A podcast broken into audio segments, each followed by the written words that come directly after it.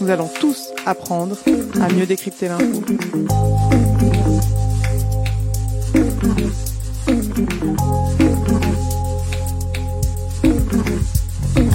Chandro Kumar, journaliste scientifique indépendant.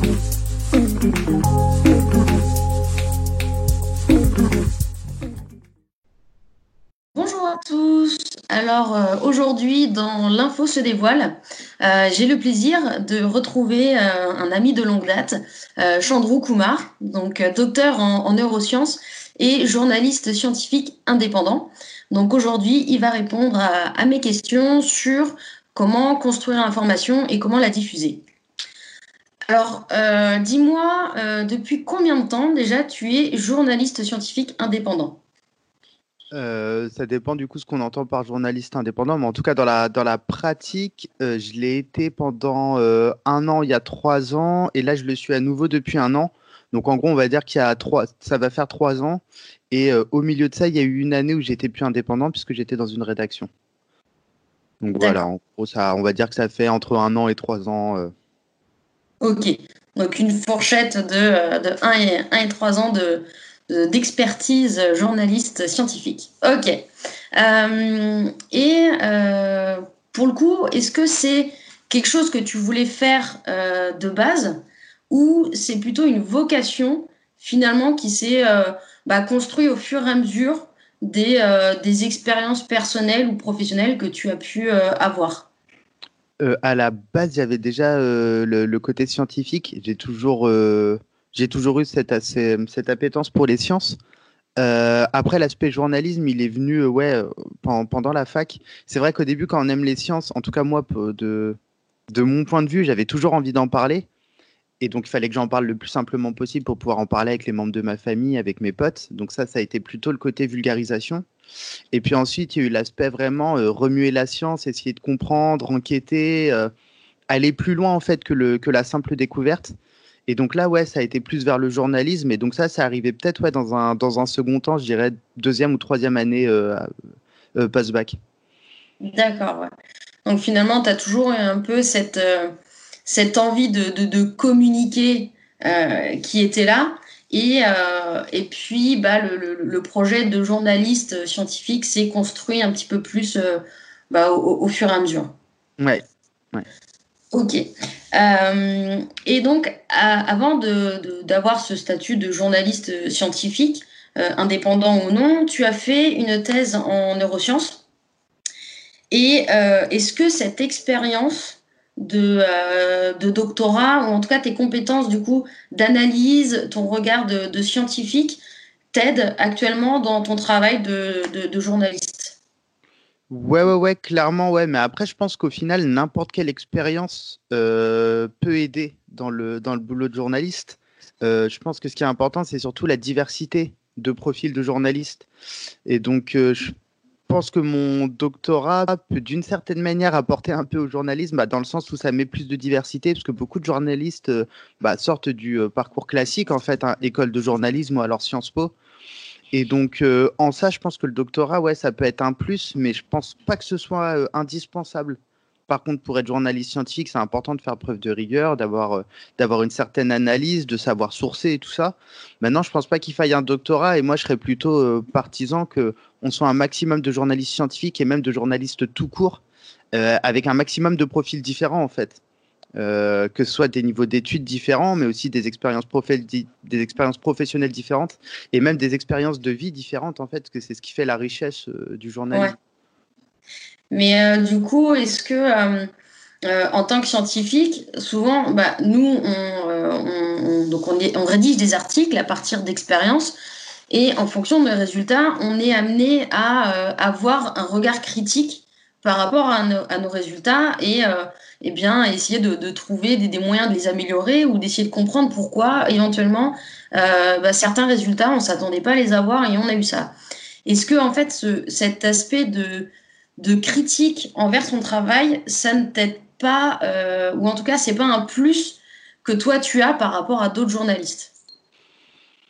Euh, à mon niveau, c'est possible. Maintenant, je pense vraiment pas l'avoir en plus de d'autres journalistes parce que j'ai vu beaucoup de journalistes qui savaient vraiment se remettre en question. Et à l'inverse, j'ai vu beaucoup de scientifiques qui ont du mal à se remettre en question.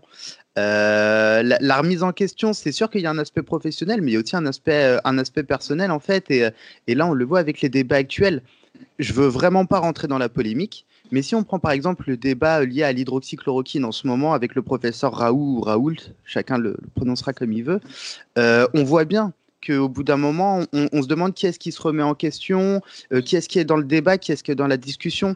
Et je pense qu'il ne faut pas non plus euh, donner l'impression aux gens que parce qu'on est scientifique, on se remet toujours en question et on est ouvert à tout. Pas du tout. on a aussi un ego, on a aussi notre nom qui est sur la publication scientifique. Après, attention, c'est sûr que le doctorat, oui, ça, ça apporte euh, ça apporte dans tous les cas. Ça fait pas du tout de moi un super journaliste. Ça fait juste de moi un, journaliste scientifique, par contre, effectivement, qui connaît assez bien le milieu, qui connaît les codes, qui sait comment interagir avec des scientifiques, euh, qui connaît aussi euh, la, méthode scientifique au point de l'avoir pratiquée. Donc, bah, quand je discute avec des scientifiques, forcément, on, va se comprendre beaucoup plus rapidement. mais je pense pas non que ça fasse de moi un meilleur journaliste. Ok, d'accord. Et donc, par rapport justement à ces, euh, à, ces scientifiques, est-ce que toi, euh, à, l'instant T, tu penses qu'ils sont, euh, enfin comment dire, qu'ils qu'ils font assez de vulgarisation et de médiation vers le grand public Est-ce que aussi ils sont, on va dire, formés à cela? Est-ce que c'est pas quelque chose qui est compliqué pour eux euh, d'aller euh, discuter de, euh, de, choses dans les... Des fois, ils sont vraiment des, des pointes, ils sont experts dans leur domaine. Et est-ce que tu penses qu'ils sont préparés, en tout cas, à cette, à cette communication? Scolairement en tout cas, d'un point de vue purement académique et tout, à la fac, on, commence, en tout cas quand moi j'étais en doctorat, il y, avait quelques formations, mais il fallait vraiment être proactif, fallait s'y inscrire, fallait y aller. Parfois, il fallait jouer des coudes un peu avec ses directeurs, donc c'est vrai que c'est pas simple. D'autant plus que la formation scientifique fait qu'on apprend euh, la rigueur et on apprend qu'il n'y euh, a qu'une seule réponse possible. Enfin voilà, il faut être très rigoureux, ce qui n'est pas forcément compatible avec un niveau de vulgarisation euh, élevé, et ce qui peut être compliqué aussi dans le cadre du journalisme, hein, parce que si on veut faire une enquête sur un sujet et que rien que le fait d'expliquer scientifiquement ce sujet nous prend 10 pages ou 20 minutes, on a flingué notre sujet sans même aller vraiment sur l'enquête. donc c'est sûr que euh, c'est sûr qu'il y a ça. C'était quoi déjà la question? Je me suis perdu en cours de chemin. Bah, je te demandais par rapport aux scientifiques, est-ce qu'ils sont, euh, ah oui, formés. qu'ils sont formés mm. Parce que voilà, on voit souvent, moi, quand je, je, suis sur des, euh, des actions de, de, médiation scientifique, bien souvent, ce sont les mêmes, les mêmes chercheurs qui viennent participer aux, aux actions, qu'importe le format, on va dire. C'est souvent les mêmes personnes. Alors je me dis, est-ce que euh, c'est quelque chose un peu de, euh, de juste un point de vue personnel ou euh, c'est en fait que les scientifiques manquent de, de, compétences ou ils n'ont pas les billes en main pour faire cette communication. Il y a quelque chose pour moi peut-être qui, qui, manque et, du coup je voulais avoir ton avis là-dessus. Il y a sans doute, ouais, je, enfin, j'abonderai dans ton sens. Je pense qu'il y a sans doute des deux. sans doute que déjà ça, ça manque de formation sans doute aussi qu'il faut de l'appétence pour ça. Il faut l'avoir envie quand même d'aller se frotter un moment au public, de se mettre un peu en danger sur un domaine où on est expert, où on, est hyper qualifié, et prendre le risque quand même de se retrouver face à des gens qui vont dire Ouais, mais moi je capte rien de ce que tu dis. T'as beau avoir bac plus 1000, t'as beau avoir tout ce que tu voudras, je comprends pas ce que tu dis, et encore pire, peut-être même que ça m'intéresse pas. Donc je pense que c'est ça qui peut être un peu compliqué, et déjà par rapport à ça, au-delà de la formation pure et des compétences pures de vulgarisation, je pense que c'est aussi dire aux scientifiques lâchez-vous, vous prenez pas la tête. Au pire, euh, ça va peut-être un peu moins intéresser les gens, vous allez devoir réangler, vous améliorer, mais voilà, c'est pas grave. Je pense qu'il y, y a, sans doute un peu de ça. Et je pense que c'est intéressant la période qu'on vit actuellement, parce qu'on voit qu'en tout cas, euh, les gens ont envie de vulgarisation. Et là, clairement, avec le coronavirus, euh, tout le monde ne jure que par les scientifiques. Et moi, j'hallucine vraiment du changement. Quoi. Ça fait quand même euh, des années que je suis sur le coup. Quand j'ai commencé à faire de la vulgarisation pure, c'était il y a 7 ans, je crois. Et, euh, et là j'hallucine ouais, de voir des scientifiques, des chercheurs, des chercheuses sur tous les plateaux qui sont écoutés. Donc, en tout cas, le fait est qu'on sent que dans la société, il y a un vrai besoin et une vraie demande de comprendre modestement le monde qui nous entoure, sachant que nous-mêmes, les scientifiques, on, on comprend clairement pas tout. Quoi. Mais, mais j'ai l'impression qu'il y a une amélioration, du coup, pour conclure, c'est que j'ai l'impression que chez les jeunes comme nous, en tout cas, il y a de plus en plus d'envie, de plus en plus de tests, de plus en plus d'expériences. il, y a du théâtre maintenant scientifique. Il y, a, euh, il y a ma thèse en 180 secondes qui marche très bien. Enfin voilà, on, pourrait, on pourrait nommer tous ces nouveaux formats euh, qui montrent que ça, que ça en train de s'améliorer, je pense. Ok.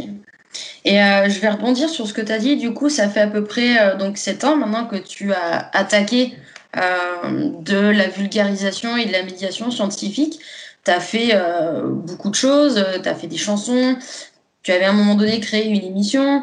ça va euh, revenir d'ailleurs les chansons. Ah, c'est ça, c'est cool. Et tu fais aussi des, des, chroniques à la radio. et donc, clairement, pour toi, il y a effectivement cette appétence d'aller vers le public et d'aller communiquer. Mais bah, selon toi, pourquoi euh, c'est euh, aussi important euh, de, communiquer cette science vers le grand public, que ce soit chez les jeunes comme chez les adultes? Pourquoi c'est si important? Bah là, on le, on le, voit vraiment dans le cadre du coronavirus. Franchement, je, je, pense que ça va être un cas d'école. En tout cas, moi, perso, je vais, je vais en faire un cas d'école. C'est que s'il n'y a personne pour vulgariser, s'il y a un personne pour expliquer, s'il n'y a personne pour remettre un minimum en question, euh, le grand public n'a pas d'autre choix que d'écouter ceux qui parlent. Et donc, euh, on, est quand même dans une société où n'importe qui aujourd'hui peut, s'improviser expert, en fait. C'est hyper facile. Hein. Il suffit d'avoir le badge, euh, qu'à la télé, on écrive expert de tel truc. Que...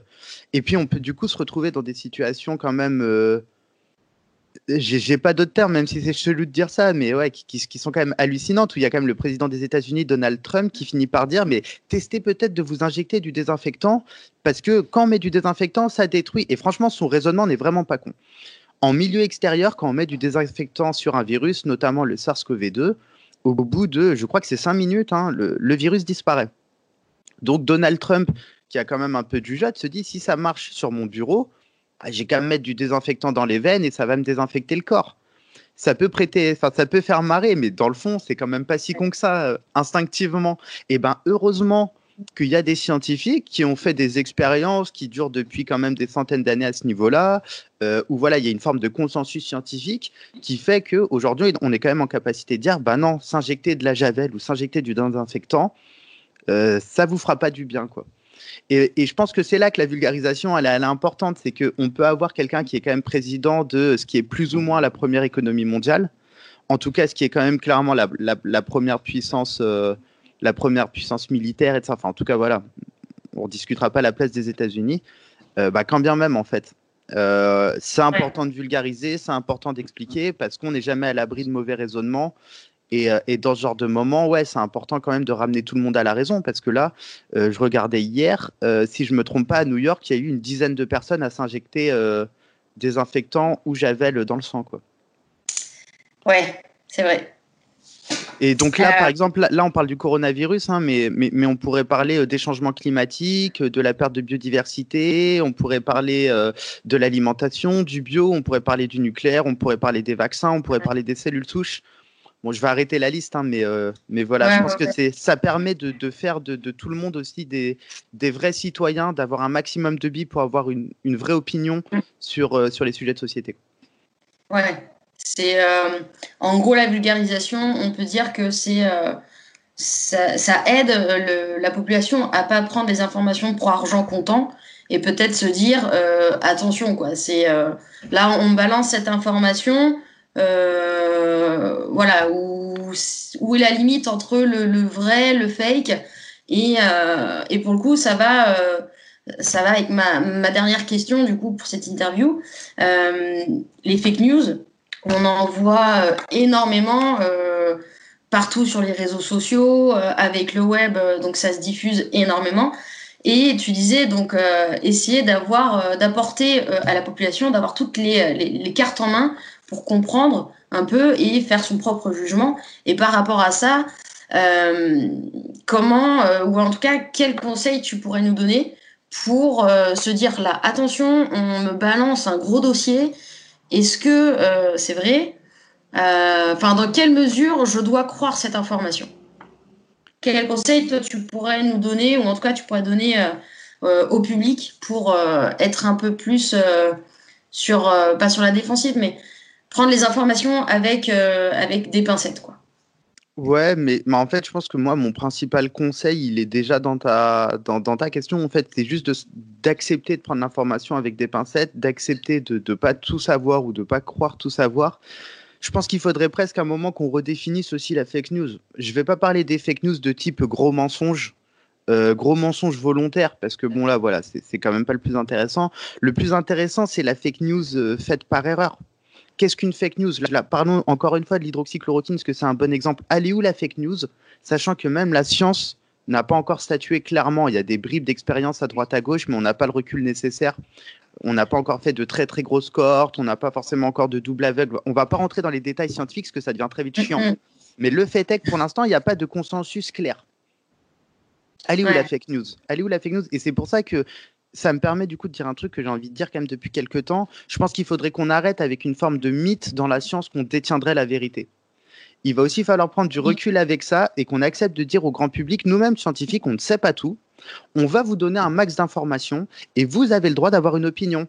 Et donc, vous avez le droit, par exemple, sur l'hydroxychloroquine, une fois que vous savez les risques que vous prenez en termes d'effets secondaires, en termes de, balance bénéfice-risque, et eh ben après tout, si vous considérez que vous voulez prendre le risque de prendre l'hydroxychloroquine, eh ben vous avez le droit en fait. Et je pense qu'il va falloir que les scientifiques acceptent de responsabiliser les gens et euh, acceptent de dire ben, vous avez le droit aussi d'avoir quelque part votre propre vérité parce que les sciences, c'est quand même une logique basée sur la probabilité. En tout cas, en sciences, tout ce qui est biologie, médecine et tout ça. Et donc, dès lors, il eh ben, faut dire à la personne vous avez tel pourcentage d'avoir des effets secondaires parce que ça pourra vous arriver. Donc fake news ou pas fake news, euh, dans tous les cas, ouais, garder du recul, se dire que les scientifiques détiennent pas plus la vérité que le reste du monde. Ils ont par contre plus d'informations pour peut-être avoir une opinion qui va être plus euh, argumentée. Et j'aimerais bien, moi, qu'on tente vers quelque chose comme ça, ouais. C'est-à-dire euh, qu'on tombe un peu moins dans un truc manichéen, c'est bien, c'est mal, c'est vrai, c'est faux. Je pense que la vérité, elle est dans la nuance. Et après, à, chaque individu d'y trouver sa place, en fait, dans, dans ce nuancier de, de vérité. Quoi.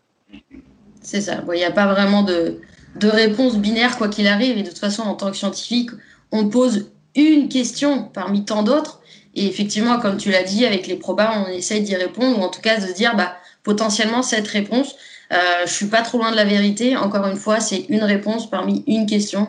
Donc, euh, donc, euh, donc effectivement, je, rejoins ton avis sur le fait qu'on qu'on devrait, euh, devrait pas dire les scientifiques ont, ont raison, quoi qu'il arrive. Euh, mais en tout cas, ouais, euh, amener euh, la population à prendre un peu plus de recul et, essayer de, de faire son, son, propre avis sur, sur chacune des questions. Mmh. bah écoute, je te remercie. merci à toi. Et puis, on, va, on va continuer la soirée avec une période de, de débat en ligne. donc, c'est avec plaisir qu'on se retrouve pour ce débat avec euh, Lucie Poulet, qui est aussi la, deuxième intervenante de, cette soirée. Donc, euh, donc voilà. Eh ben, ce sera un plaisir, on se retrouve vite.